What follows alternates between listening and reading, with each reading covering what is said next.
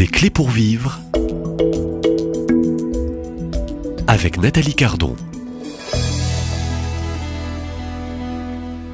C'est le, le, jour euh, et l'entrée dans ce Tridium Pascal, semaine sainte. Bonjour Don Juan Guillaume. Bonjour. Alors, euh, chapelain ici, dans ce sanctuaire de Lourdes, euh, de la communauté Saint-Martin. Et puis, vous nous invitez jour après jour à euh, demeurer euh, calme, confiant, serein à regarder vers euh, cette croix où, où Jésus s'est livré. Il s'est livré par amour pour euh, l'humanité. Il, il, nous a légué en héritage au pied de la croix cette femme qui est Marie, sa mère, mère de l'humanité. Jésus qui, dans cette passion, dans, euh, je dirais, ces humiliations, cette, cette couronne d'épines, ce, ce, flagellement dont vous avez euh, un peu évoqué, ne va pas ouvrir la bouche euh, il ne va condamner personne, il ne va maudire personne. Il se tait et au fond, euh, c'est un amour, euh, je dirais, silencieux pour sauver l'humanité. Alors le programme du jour, c'est que c'est le jeudi saint que nous entrons dans ce Tridium pascal. il y a des moments, je dirais, importants dans ce jeudi saint, l'institution de l'Eucharistie. Et puis il y a aussi, je dirais, est-ce qu'on peut parler d'acteurs? Non, il y a aussi un, Pierre et, et il y a aussi un, Thomas, il y a aussi Judas, et puis bien sûr Marie. Il y a, je dirais, de nombreux invités autour de, Jésus, euh, autour du festin. Euh. Alors, euh, que nous disent hein, ces différents personnages On en parlait hors antenne. Oui, ça, on, on, regarde toujours Jésus. Hein. C'est Jésus le, le, le seul l'acteur principal et le seul. Les autres ne font que suivre et euh, ils sont en scène euh, parfois euh, malgré eux, sans comprendre qu'ils sont euh, à l'instant clé où se joue le sort de l'humanité entière. Et euh, leur, leur positionnement est riche d'enseignements pour euh, chacun d'entre nous. Donc tout se passe pendant ce, ce, jeudi saint où Jésus a réuni tout le monde à, à l'occasion de ce repas pascal qu'il qu'il célèbre. On est dans la grande fête de Pâques à, Jérusalem, donc le, cadre est très impressionnant parce que toutes les nations sont re regroupées là à, Jérusalem pour le, le, temps de la fête. Donc euh, Jésus sait très bien ce qu'il fait en, en, souffrant sa passion. Puis comme vous l'avez dit, il va tout traverser comme ça avec un, cœur profondément euh, humble. Et euh, si on relit les, prophéties d'Isaïe, c'est très impressionnant. Hein.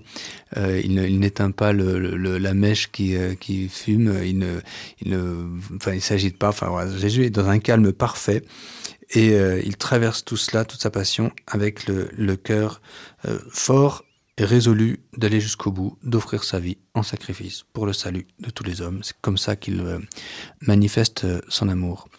J'ai envie de dire quand même que dans le fond de son cœur, son regard spirituel, son regard intérieur, alors il est double sans doute, vers le Père, parce qu'il a accompli la volonté de Dieu. Hein. Ce jeudi saint, dans son agonie, il va dire non pas ce que je veux, mais ce que tu veux. Donc là, il assume toutes les puissances de ça, de son humanité pour les accorder à ce que Dieu veut et ce qu'il veut lui aussi, sauver les hommes.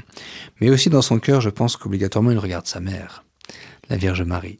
Les évangiles ne le disent pas, hein. c'est pas dit et c'est dans le secret du cœur de Jésus. Mais Jésus regarde sa mère parce que sa mère, elle est le modèle parfait du disciple de celui qui, depuis le début, euh, suit Jésus, écoute Jésus, euh, est docile à, à ce, que, ce, que, peut dire Jésus et ce que dit toute la, toute la parole de Dieu. C'est vraiment Marie qui est dans la meilleure posture. Donc si nous, nous voulons bien suivre Jésus là, pendant toute cette semaine sainte et pendant le trait du homme pascal en particulier, c'est Marie qu'il faut regarder. Parce que Jésus, du fond de son cœur, regardait Marie, qui, qui renvoie à Jésus le regard le plus parfait du meilleur des disciples. Marie est forcément dans cette, euh, ce, positionnement, et dans, le positionnement de Marie, on, elle, contient le nôtre en quelque sorte. Si nous, nous voulons entrer pour devenir acteurs de, de, de, de, ces trois jours-là, euh, prendre notre place sur la, sur la scène, sans, jeu de mots avec la scène du Seigneur, vous parlez d'acteurs tout à l'heure, eh bien, euh, on est avec Marie, il faut se mettre du côté de Marie, et là, on ne se trompe pas. Et vous voyez que Marie, dans les évangiles, presque on n'en parle pas, on va juste la découvrir euh, euh, au pied de la croix, dans l'évangile de Jean, c'est dire à quel point elle est discrète. Et il est bon d'être discret. Si on regarde les autres, ah bah, ils vont manquer de discrétion. Vous avez cité Thomas, c'est très drôle parce que Thomas, c'est l'apôtre qui, euh, avant que Jésus monte à Jérusalem, au moment où il prend la décision de monter à Jérusalem, alors que c'était très chaud pour lui, il risquait de se faire arrêter et d'être condamné à mort, Thomas euh, prend la parole et dit Oui, montons à Jérusalem et allons mourir avec lui. Ah, il savait pas ce qu'il disait là, mais je pense que c'est très prophétique. C'est un cœur généreux qui parle, hein, qui est prêt à livrer sa vie pour son maître, celui qu'il a suivi depuis le début. C'est très, très grand. Euh, évidemment, le, pauvre Thomas, il comprend pas tout. Et quand il se retrouve le jeudi saint, il est complètement euh, décontenancé. Jésus a des discours euh, très difficiles à, comprendre, c'est vrai. Et à un moment, Thomas dit euh, Ah, mais montre-nous le Père et cela nous suffit. Et Jésus lui dit Mais alors quoi Je suis là devant toi comme l'image la plus parfaite du Père, donc de celui qui aime, hein, qui m'a vu, a vu le Père. donc, ça, c'est une, réplique très très belle de Jésus. Dans le même genre, c'est Saint Pierre quand euh, il commence à comprendre que Jésus va, mourir, il dit mais moi j'irai jusqu'au bout avec toi. Ici c'est jusqu'à la mort, eh bien j'irai euh, jusqu'à la mort. Et là vous savez ce que lui dit euh, Jésus? Eh bien non non, tu verras, pas plus tard que ce soir, tu m'auras renié trois fois.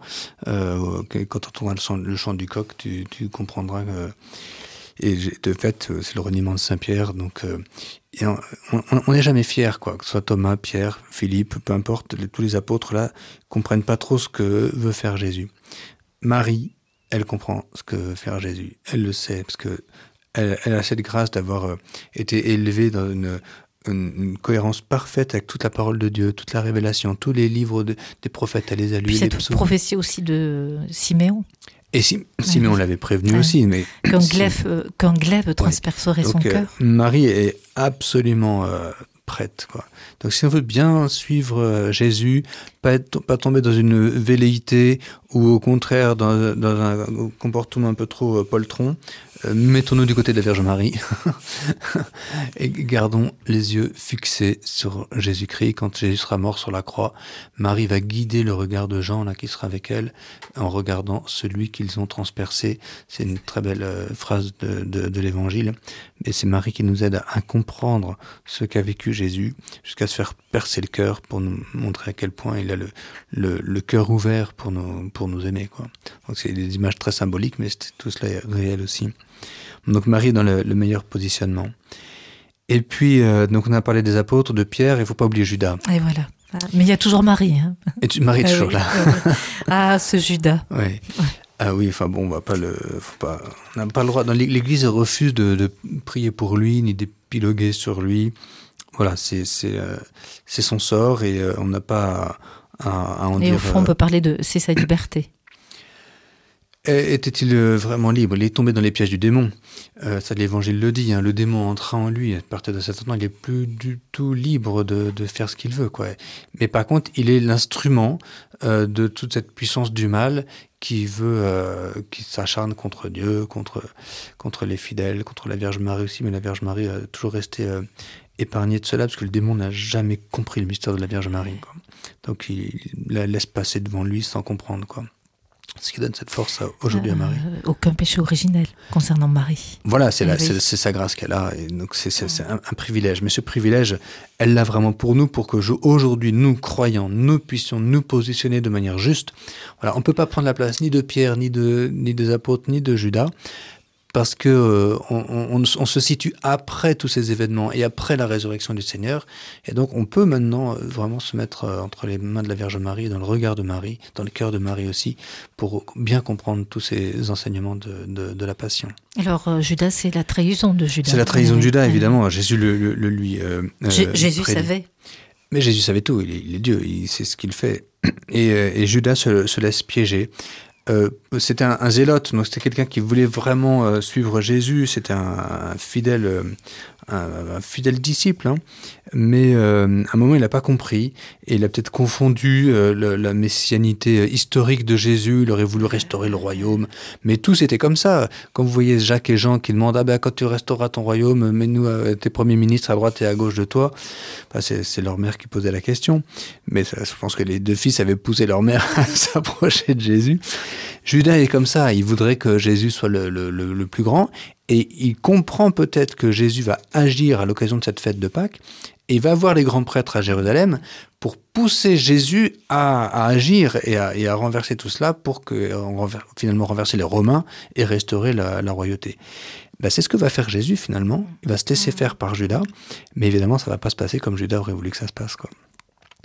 Ah, c'est le, le, destin terrible de Judas. Il trahit comme ça son maître, peut-être pensant bien faire, mais piloté par le démon. C'est plus ce qu'il fait. quoi. Dieu euh, arrête le mal. On ne peut pas aller plus loin que, que ce qu'a fait Judas. quoi. Parce que Dieu, Dieu freine le démon, Dieu, terrasse le démon en permanence, et donc Dieu, Dieu nous, nous, terrasse pour pas que nous fassions trop de mal. faut croire aussi. Hein. Souvent on dit, ah, il y a du mal sur terre, et puis euh, que fait Dieu Que fait Dieu? Ah mais en permanence, Dieu terrasse le mal, Dieu terrasse le démon, Dieu nous, terrasse si nous sommes pris à vouloir faire du mal, euh, Dieu combat vraiment euh, euh, pour que le mal soit au minimum. Euh, et, et là encore, contenu. une présence forte aussi de la Vierge Marie. Alors, ben, la Vierge Marie fait partie de ce, de ce combat euh, spirituel. Ben, vous l'avez dit, parce que dans sa grâce de sa conception immaculée, ce qu'elle a rappelé évidemment de manière très, très subtile à, à Lourdes, euh, elle, elle rentre vraiment dans ce, ce combat contre les, les forces du mal. Et à ce propos, je voudrais faire un parallèle avec Saint Michel, parce que souvent on voit Saint Michel guerrier magnifique euh, euh, qui combat le, Lucifer ou, Satan et puis qui évidemment est, victorieux. Enfin, vous connaissez toute l'iconographie euh, de, de Saint Michel. Et puis, on représente aussi la Vierge Marie, très souvent, donc c'est la les représentations de l'Immaculée Conception de la Vierge Marie, comme cette femme, donc debout sur le, le globe terrestre, avec, en train de terrasser le serpent. Ben, si on regarde bien, c'est la même image. Le guerrier valeureux qu'est Saint Michel et la Vierge Marie, dans une humilité profonde qui euh, terrasse le serpent. Donc là, euh, on peut psychologiquement, on peut se situer, euh, ou bien je veux être un vaillant euh, guerrier contre le démon et partir dans le combat spirituel, ou bien comme la Vierge Marie, mais je pense aussi comme Saint Michel, les deux âmes. Euh, enfin, on peut pas parler d'âme pour Saint Michel, mais l'âme de Marie est d'une très très grande proximité avec l'archange Saint Michel. Et qu'est-ce qui les unit? C'est l'humilité. Michael, qui est comme Dieu? C'est une question qu'il pose. Ça, ça nous révèle l'humilité profonde de cette figure euh, angélique. Et c'est par cette humilité que le démon est terrassé. Parce que lui, le démon, c'est le maître de l'orgueil. Donc, euh, c'est pourquoi, au début de cette semaine, on a invité tout le monde à, en quelque sorte, à se taire et à suivre Jésus du regard. C'est cette attitude humble de la Vierge Marie. C'est la meilleure manière d'avoir de passer inaperçu à côté du démon et puis, euh, et puis finalement de, rentrer dans le combat spirituel et de, terrasser le démon. Donc de bien rentrer dans ce combat et pour le coup avec les, les bonnes clés. Donc, en l'occurrence, vous avez nommé euh, l'archange Saint-Michel, qui peut être aussi oui. une de ces clés dans euh, ce combat spirituel que oui. vous avez nommé, ainsi que la très sainte Vierge Marie, qui a été au fond euh, donnée pour l'humanité, et puis peut-être dans ces temps aussi de, de grands combats. Voilà. Et la clé, c'est l'humilité. Et la clé, bien sûr, l'humilité. Alors, cette humilité de Jésus qui l'a conduit jusqu'à euh, livrer sa vie, euh, je dirais, par amour pour euh, toute l'humanité et chaque qu'une des créatures. Don Anne Guillaume, merci de votre intervention ce jeudi, qui est le premier jour de ce Tridion Pascal. Euh, jeudi saint, nous souhaitons bien sûr à, tous les auditeurs de bien poursuivre euh, bah, cette méditation euh, et, d'entrer dans ce Tridion Pascal dans la paix, euh, sous le regard et en regardant vers Jésus, euh, uni au cœur de sa mère, au cœur de Marie. À demain, même lieu, même heure. Merci.